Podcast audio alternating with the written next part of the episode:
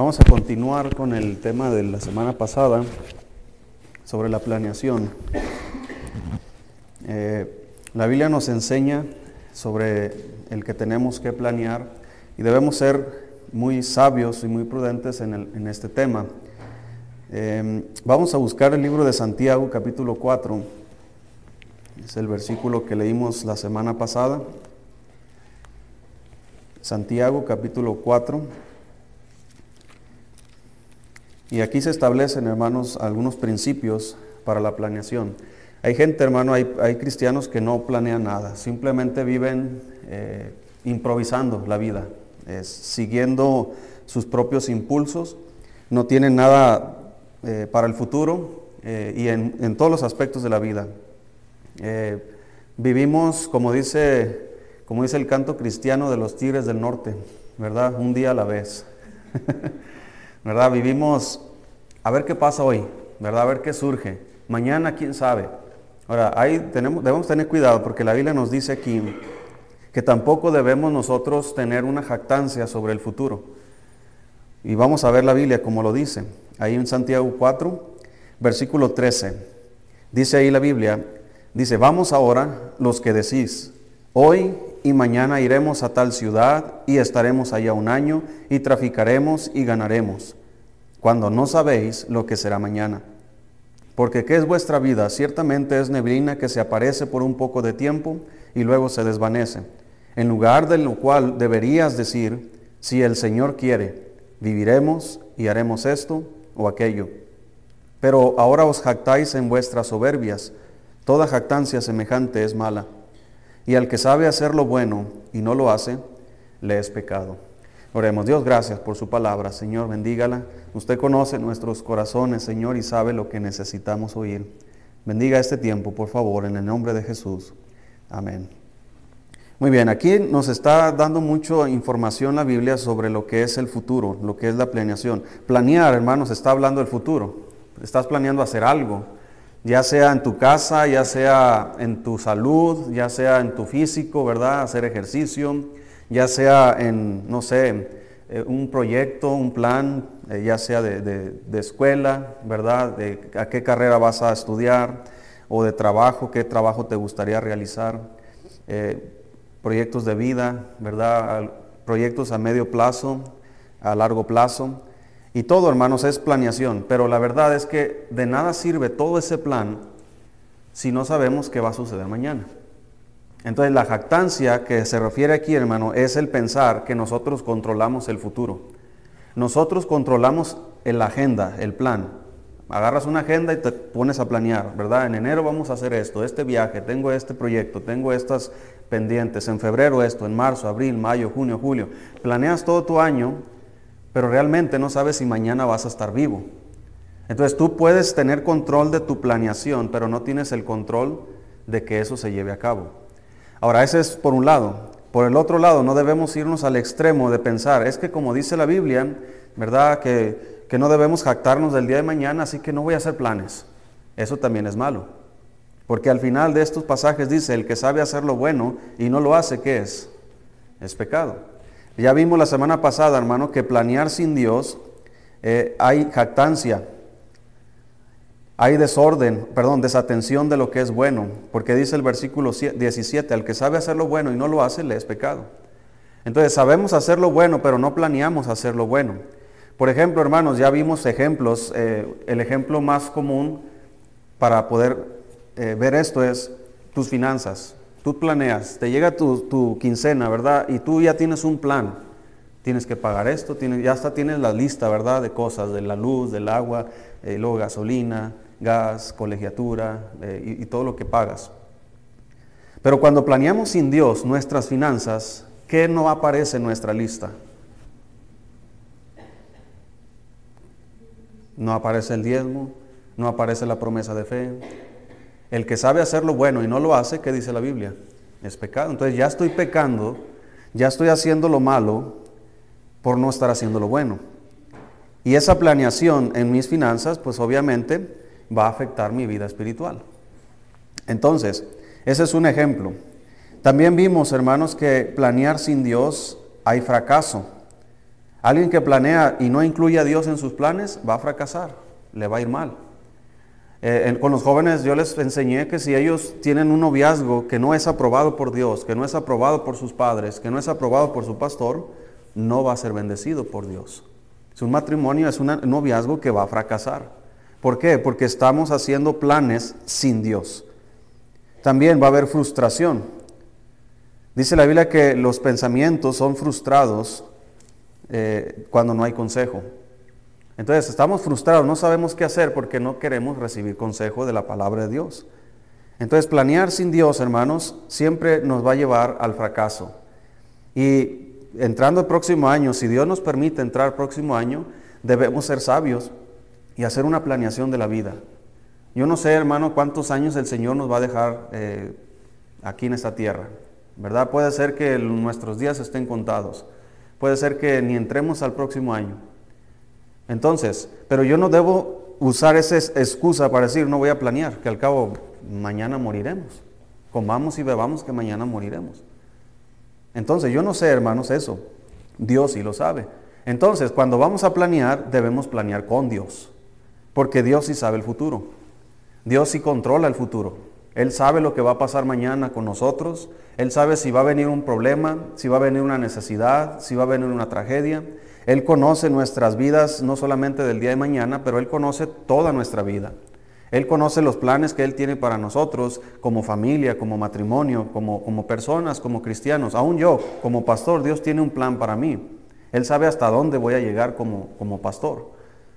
Entonces, si Él sabe toda esa información, ¿no es seguro, hermanos, entonces planear con Dios? Incluirle a Él, Señor, tú que lo sabes todo, este próximo año 2014, 2024, eh, perdón, ¿qué es lo que tú quieres que yo haga? Señor, eh, pues yo tengo estos planes, tal vez en, a finales del próximo año voy a hacer este viaje, o tal vez, Señor, voy a emprender una, un negocio o algo. Señor, yo quiero que tú me guíes, que me des paz, que me des entendimiento, Señor, de, de lo que debo hacer próximo año.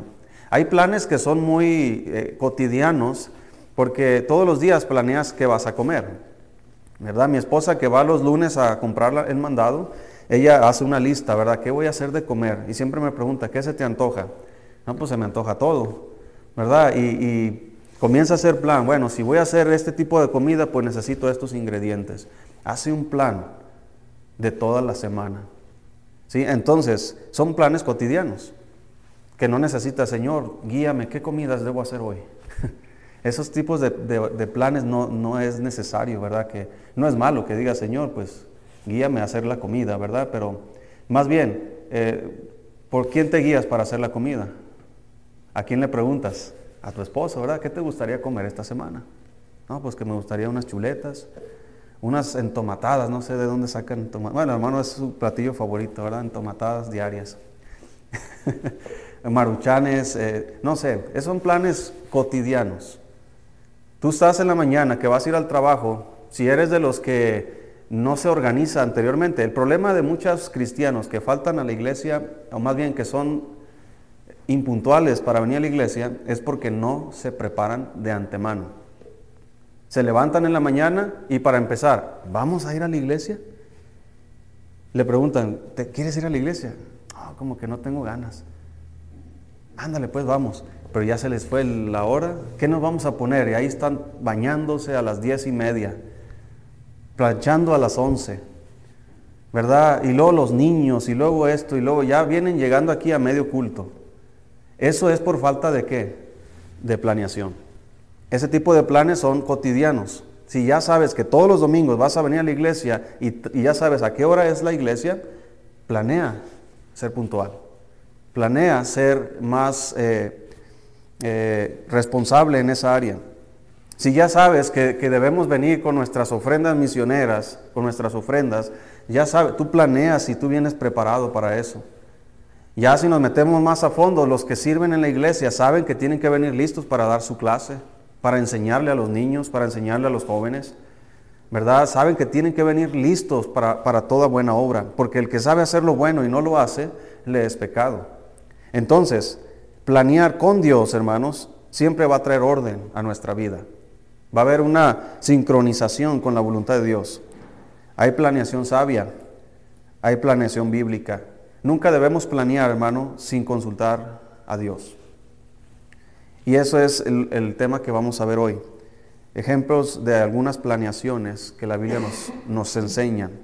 Y vamos a ver nada más tres, eh, tres pasajes en esta noche que nos hablan, hermanos, sobre la planeación. Y recuerda que la planeación involucra tanto a, corto plazo, mediano plazo y largo plazo. ¿Verdad? Por ejemplo, eh, ¿qué planes tiene usted para cuando sea viejito? Ah, pues quién sabe, ¿verdad? Ya está muy lejos eso. Pero aún eso, ¿qué le gustaría? ¿Cómo le gustaría vivir su vida cuando usted sea un anciano? ¿Sabe usted que las decisiones que usted toma ahorita va a determinar casi el 100% del estilo de vida que usted va a tener cuando sea un anciano? Con su salud, con su alimentación, con las decisiones de la vida espiritual que usted toma, las relaciones que usted entabla con otras personas, con su propia familia, hay matrimonios, hermano, todo matrimonio comienza bien, pero no todo matrimonio termina bien. Al final yo he visto ancianos, hermanos, ¿verdad? Y bueno, lo voy a decir, mi, abuela y mi abuelo viven en la misma casa, pero no tienen una relación de matrimonio. ¿Verdad? En algún punto en su vida ellos se separaron y, cada quien hizo su vida por, por otro lado. Ahorita ya están ancianos, ya están viejos. Y todos mis tíos pues compraron una casa y pues allá para que estén cerca de nosotros y vamos a traernos a los dos viejitos para que vivan en la misma casa. ¿Verdad? Ya están los dos viudos. Entonces no planearon el futuro. Yo no quiero vivir así, hermano. Yo no quiero vivir en un futuro. Imagínate, hermanos Abdiel, ya eres un anciano, tu esposa una anciana y viven en la misma casa pero no tienen una relación de matrimonio. No te puedes hacer piojito. ¿Qué, vida es esa? Porque todo eso, hermano, viene de la planeación o la falta de planeación que hubo cuando se era más joven. Entonces, hay planeaciones, como dije, que son, eh, ¿verdad? Que son más eh, a corto plazo. Usted dice, bueno, el carro necesita mantenimiento en dos meses y usted planea ahí su calendario, ¿verdad? Eh, no sé, cada año, ¿verdad? Las personas tratan de darle una, ver que su techo no se gotee, ¿verdad? Y hacen una planeación para para impermeabilizar y todo eso. Y, comenzamos, hermanos, a hacer planes. Ahora, dice en Segunda de Crónicas, capítulo 22.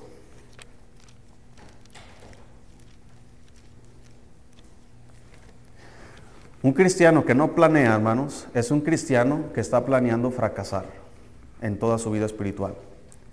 Hay planes que son físicos, hablando de su propio cuerpo. Usted dice, bueno, como que me hace falta ejercicio, ¿verdad? Eh, si no hago ejercicio me va a dar un infarto cualquier día de estos porque necesito, ¿verdad?, hacer ejercicio.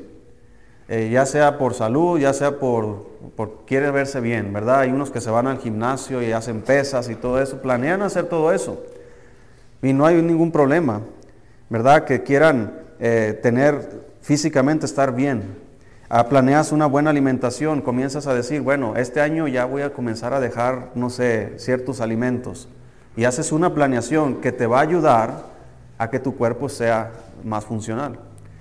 Eh, yo escuché en la pandemia, escuché de un médico que se murió por COVID, pero él dice que todos los días, dicen ahí sus, el que me contó esto, todos los días se tomaba una Coca-Cola de 600 mililitros y un gansito todos los días.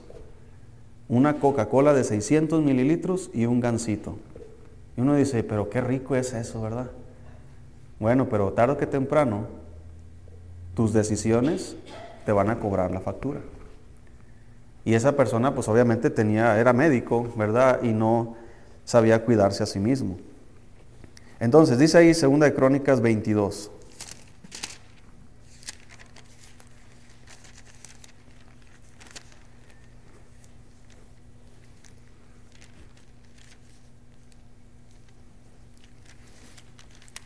Dije segunda de crónicas, hermano. Es primera de crónicas, pero.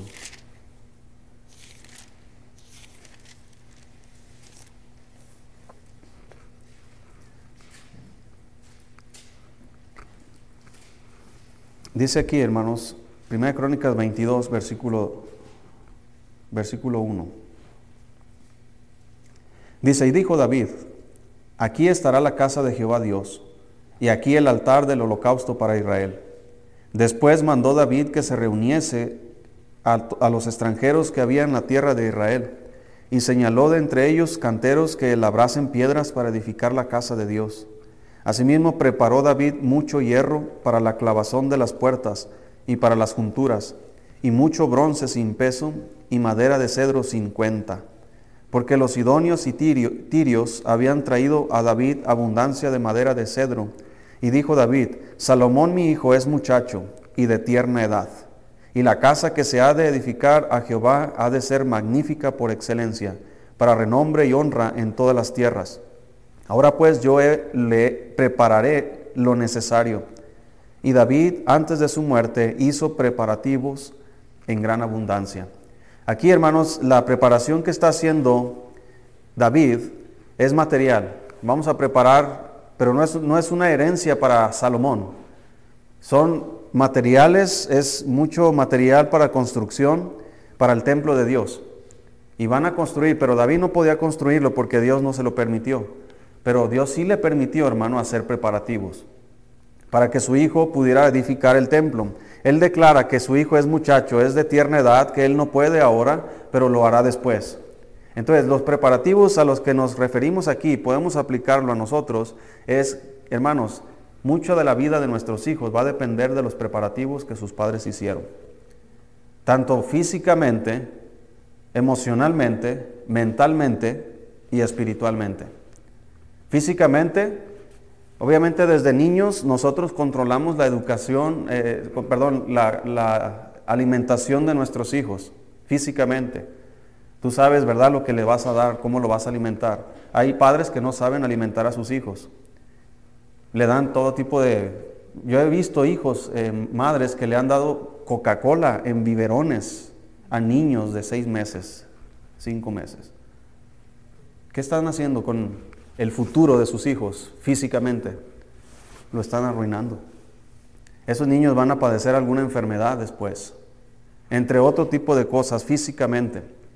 Mentalmente, hermanos, eh, debemos preparar para nuestros hijos de ofrecerles una buena educación, que ellos estudien, que ellos sepan la vida, que sepan cómo funcionan las cosas.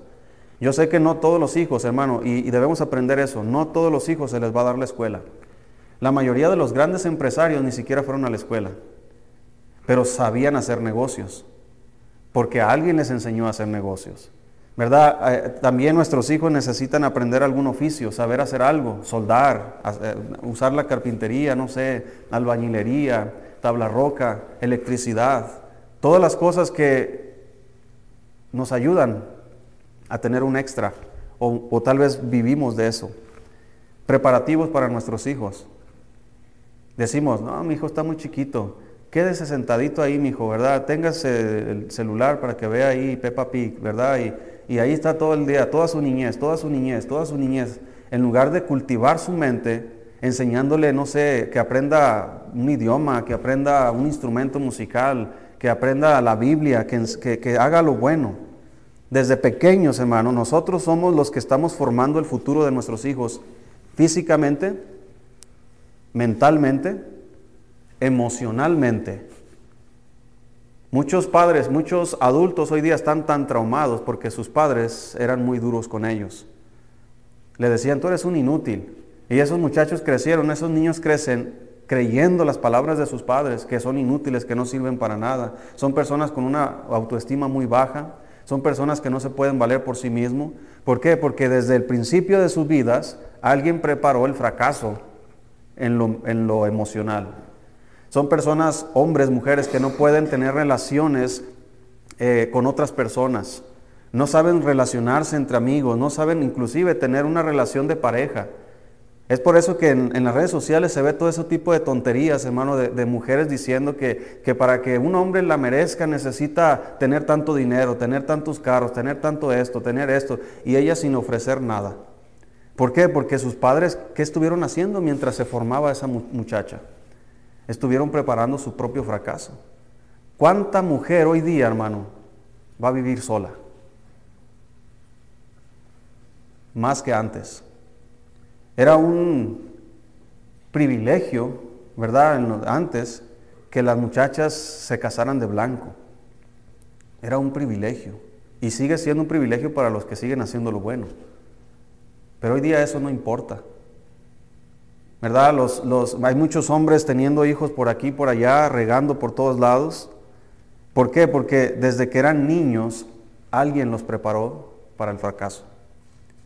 Ahora la pregunta, hermano, ¿nuestros niños, nuestros hijos, están exentos del fracaso? Todo depende, mucho depende del, de la formación que nosotros les estamos dando.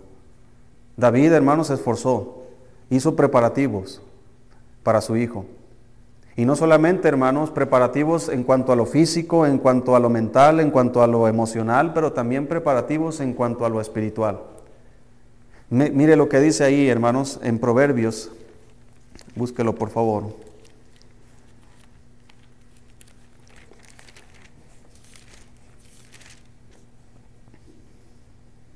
Capítulo 4. Proverbios capítulo 4.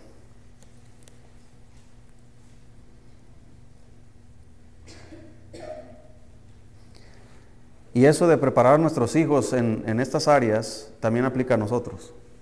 Eh, no podemos nosotros exigir a nuestros hijos que ellos sean excelentes en lo físico, mental, emocional y espiritual y nosotros cruzados de brazos.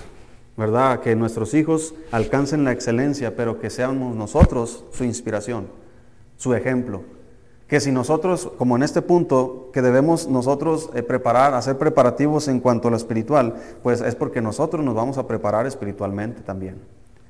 Si vamos a enseñarle a nuestros hijos a que ellos lean la Biblia, es porque nosotros estamos leyendo la Biblia.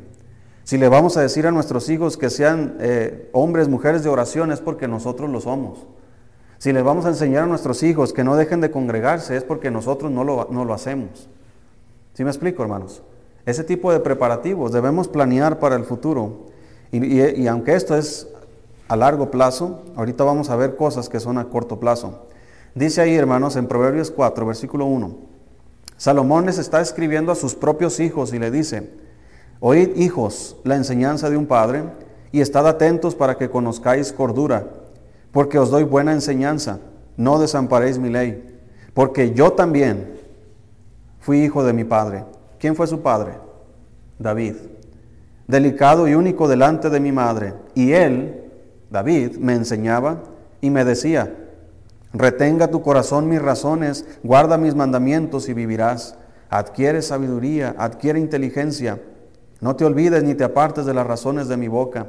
No la dejes y ella te guardará. Ámala y te conservará. Sabiduría ante todo, adquiere sabiduría. Y sobre todas tus posesiones, ¿qué dice la Biblia? Adquieren inteligencia. David le está diciendo a Salomón, sobre todas tus posesiones hay algo más importante, la sabiduría. Porque la sabiduría, el principio de la sabiduría es el temor de, Dios. Y lo que queremos, hermano, ser, es ser hombres y mujeres que temen a Dios y que nuestros hijos sean también hombres y mujeres que teman a Dios. Pero hay que invertir en lo espiritual, hay que hacer preparativos, Debemos, estamos ahorita, hermano, en nuestro caso nosotros lo decidimos desde antes de casarnos. Dijimos, vamos nosotros a hacer planes para la familia. Si Dios nos permite tener familia, ¿cómo los vamos a disciplinar? ¿Cómo los vamos a criar? ¿Los vamos a mandar a la escuela o los vamos a educar nosotros en casa? Hicimos planes de antemano. No crea que estábamos ahí en, en la mera tiempo que iban a ir a la escuela y ¿qué vamos a hacer? No, ya estaba decidido, porque ya se habían hecho planes anteriormente. Y no, batallamos, no hay discusión, no hay, ¿cómo se dice? No hay eh, división de opinión entre mi esposa y yo en cuanto al tema, porque ya lo habíamos decidido. Hicimos planes para eso. Ahora, en el futuro, yo no sé qué les va a deparar a nuestros hijos, ¿verdad? Eh, mi deseo es que todos sirvan a Dios como nosotros lo hacemos, pero si no, yo quiero que ellos sean eh, ciudadanos exitosos, que les vaya bien, que sean cristianos fieles en su iglesia, sea aquí o donde, donde vayan a parar. Pero que nosotros hayamos tenido eh, ese cuidado, hermanos, de haber formado la vida de ellos hasta el punto en que nos tocaba, porque después ellos solos van a formar su propia, su propia vida. Pero nosotros les damos las bases. ¿Qué base les estamos dando? Si nosotros somos descuidados con nuestros hijos en lo espiritual, créeme que nuestros hijos van a tener problemas en lo espiritual. Y un día que ellos tengan sus propios hijos, va a ser todavía mucho más difícil. David le decía, sobre todas tus posesiones adquiere inteligencia, adquiere sabiduría. Ella te va a engrandecer. Entonces, eso es lo que debemos nosotros hacer. Así que, ¿qué, podemos nosotros hacer para que podamos crecer en sabiduría? ¿De dónde adquirimos la sabiduría? Dice la Biblia que, de, lo alto viene la sabiduría, del Padre de las Luces. Entonces, si yo quiero tener sabiduría de Dios, temor de Dios, si yo quiero ser un buen cristiano, yo necesito tener un plan. ¿Qué necesito hacer para, para que yo pueda llegar a ser un buen cristiano? ¿Alguien desea ser buen cristiano? Todos deseamos eso. ¿Qué planes estamos haciendo para lograrlo? Si este año ya no llegamos al punto que queríamos llegar, ¿verdad? A lo mejor anduvimos ahí medio desanimados en el año, tal vez logramos algunas cosas, algunas no las logramos, tal vez por negligencia, por falta de preparación, otras porque no era ese lo que debíamos hacer y no seguimos la voluntad de Dios en lo que sí debimos haber hecho. Pero ya no podemos cambiar eso. Si Dios nos permite entrar próximo año, hermano, ¿qué estás planeando para tu vida espiritual? En lo otro, es, depende, ¿verdad? Cada, familia en cuanto a lo emocional, en cuanto a lo espiritual, eh, perdón, a lo físico, eh, tu salud, tus finanzas, todo eso, cada quien lo hace de una manera diferente, pero debes hacer un plan. Pero en lo espiritual, yo creo que entramos todos juntos al mismo punto. Si queremos crecer espiritualmente, es necesario que la Biblia, no puedes crecer sin la Biblia, no puedes crecer sin la oración, no puedes crecer sin la iglesia. Son tres cosas fundamentales en la vida cristiana. Así que si no tomamos en serio la Biblia y no tomamos en serio la oración, y puedo añadir el ayuno y la iglesia, entonces, hermano, no estamos planeando bien. Próximo año va a ser otro año mediocre para nuestra vida cristiana. Va a ser un año perdido, va a ser un año sin fruto, sin transformación, sin cambio. Y la verdad, hermano, ¿quién quiere eso? Yo sí quiero mejorar como cristiano. Yo sí quiero mejorar aún como pastor. Quiero mejorar. Quiero hacer cosas mucho más eh, grandes de las que he hecho. Como esposo, yo quiero ser mejor esposo. Quiero ser más atento, más amoroso, más cariñoso. Quiero ser más, estar más ahí en la vida de mi esposa. En cuanto a mis hijos, ¿verdad? Estar más presente. La vida se está llevando la, la edad de nuestros hijos. Están creciendo, hermanos. Y un día se van a ir de casa. Y vamos a decir, ¿cómo hubiéramos hecho esto? Híjola, ¿cómo me arrepiento de no haber tirado al piso con mi hijo ahí mientras él me decía que jugara a los carritos ahí tirado? Y vamos a extrañar eso, hermano. Entonces, estamos a tiempo. Tal vez algunos, ¿verdad? Ya sus hijos salieron y ya lo que no pudieron hacer ya no se puede. Pero Dios a veces nos da una segunda oportunidad o les da una segunda oportunidad con los nietos. Es por eso que se le pasan la mano, ¿verdad? Tus papás se pasan. ¿Verdad que tus papás no te tratan a, no te trataron a ti como tratan a, tu, a sus nietos? ¿O sí? ¿Verdad que no? Entonces, debemos nosotros hacer lo que a nosotros nos toca, porque cuando menos piense el futuro ya va a estar, ya vamos a estar de aquel lado. Y vamos a terminar en Lucas 12.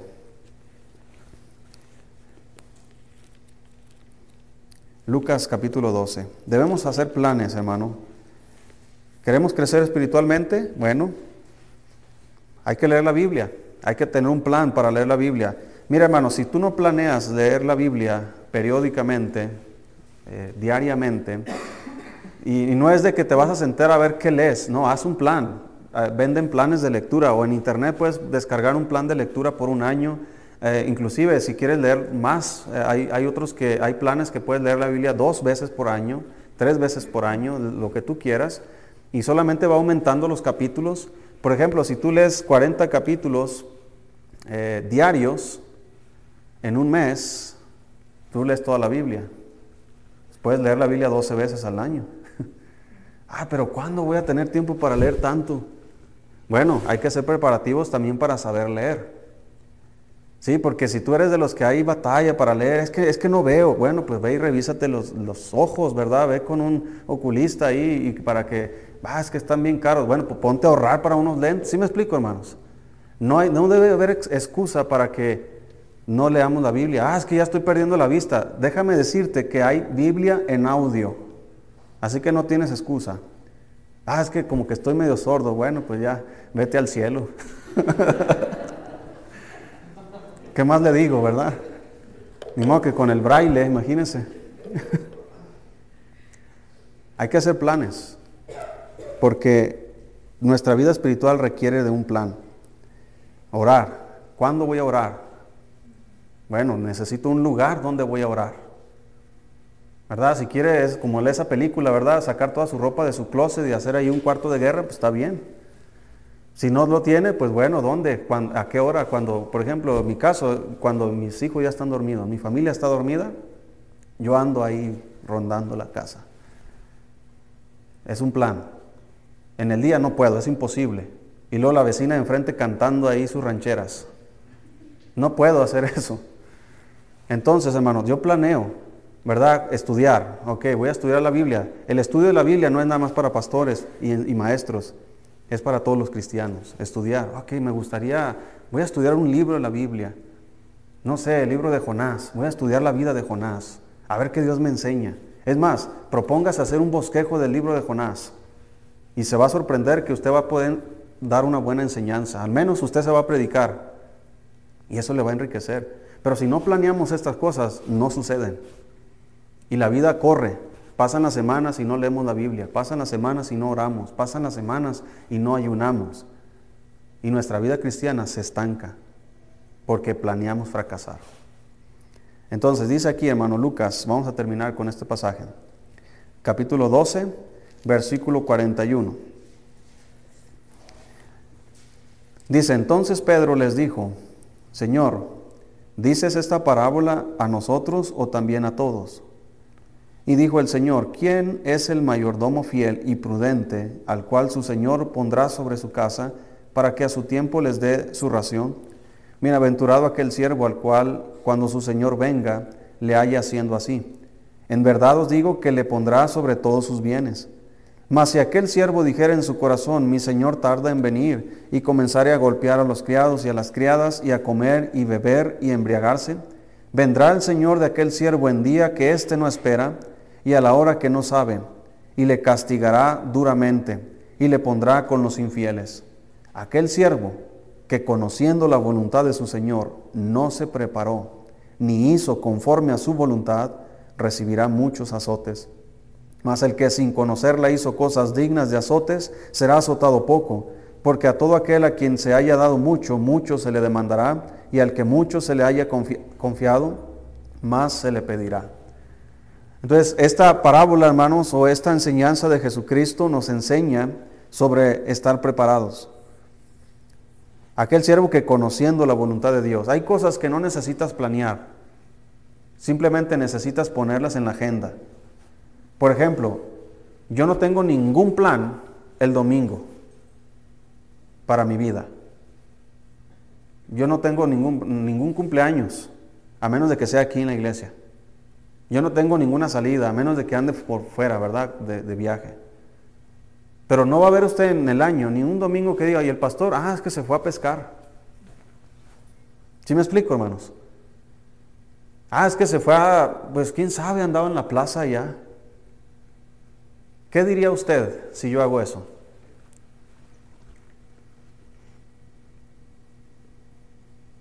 Y qué mal pastor. ¿Qué cree que digo yo cuando los cristianos hacen eso? y qué mal cristiano. Está planeando para otras cosas, no para lo espiritual. Tienes, como dijo el Señor, ¿verdad? Tienes seis días, pero el séptimo, hablando de la ley, es el día del Señor.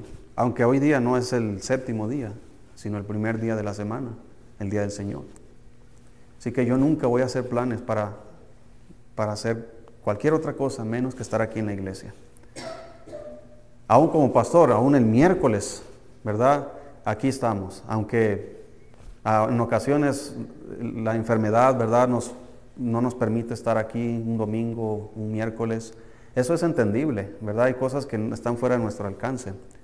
Pero hermano, que tú planees, ¿verdad? Este, este año pues, voy a ir a la iglesia. ¿Cuántos domingos tiene el año, hermanos? ¿Cuántos? ¿Cuántas semanas hay en el año? 52. Entonces, ¿cuántos domingos hay en el año?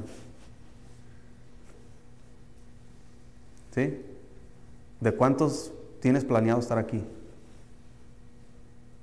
Ahora, no debemos decir mañana iremos y traficaremos y ganaremos y ah, todo el año yo voy a estar en la iglesia cuando no sabemos lo que será mañana. En ese sentido sí debemos tener precaución. Pero en el otro sentido, yo no estoy planeando que el, ah, es que el domingo es el día libre, pues el día libre me voy a ir con la familia, voy a hacer esto, voy a hacer lo otro. Entonces, conociendo la voluntad de Dios y no se preparó, dice la Biblia, recibirá muchos azotes. Y eso ya es otro tema, ¿verdad? Cómo Dios nos trata cuando nosotros no estamos planeando conforme a su voluntad, no nos preparamos conforme a su voluntad. Entonces todo lo que Dios quiere que hagamos, por eso dice la Biblia, el que sabe hacer lo bueno y no lo hace, es pecado. ¿Sí? Porque Dios quiere que planeemos hacer el bien, todo lo bueno. Servir a Dios es bueno, así que ¿por qué no planeas este próximo año servir a Dios en la iglesia? Hacer algo más, involucrarte más, leer más la Biblia, orar más en tu casa. ¿Por qué no practicar el ayuno? Hermanos, el ayuno no solamente te ayuda físicamente, pero verás cómo te ayuda espiritualmente. El ayuno hace que muchas veces rompamos cadenas que son difíciles de romper, cosas que nos tienen atados, pecados que no hemos podido dejar, actitudes que son muy constantes en nuestra vida. El ayuno, hermanos, mata todo eso. Entonces, pero si no lo planeamos hacer, no lo vamos a hacer. Así que haga un plan y llévelo a Dios. Señor, pues aquí está lo que he hecho, el plan. Si hay algo que no está correcto en el plan, dímelo, Señor, para quitarlo. Pero dime qué es lo que quieres que haga. Y si todo está bien, pues Señor, dame sabiduría, prudencias, dame fe para poder hacer este plan el próximo año. Tanto en mi matrimonio, ¿sí? Eh, yo tengo planeado, hermano, el próximo año, eh, siempre con mi esposa, siempre salimos, siempre a la tienda. ¿verdad? nosotros no mandamos a nuestros hijos a la tienda. Gracias a Dios ya hay una ahí enfrente de nuestra casa, ¿verdad? Pero eh, siempre vamos por unas tortillas y mi esposa y yo, en lugar de decirle, Mical, ve por unas tortillas, le digo, no, tú y yo vamos. Nos vamos caminando de la mano y ahí vamos caminando, llegamos a la tortillería o a la tienda y ahí venimos con la mano. Planeamos eso. Pero hermano, ¿cuántos de ustedes han planeado en su matrimonio eh, fortalecerlo, tener salidas periódicas solos? sin moscas. okay, esas dos mosquitas ahí con la, con la mamá y planear solos, váyanse por un helado, váyanse por un cafenio, váyanse por algo, ¿verdad? Planenlo. Decir, una vez al mes, depende de tus finanzas, ¿verdad? Tampoco, pero no necesitas tanto dinero, hermano. Simplemente planeen, váyanse a caminar al parque, váyanse a platicar, o simplemente en tu casa, hermanos, ya tus niños están dormidos, planea tener conversaciones con tu pareja.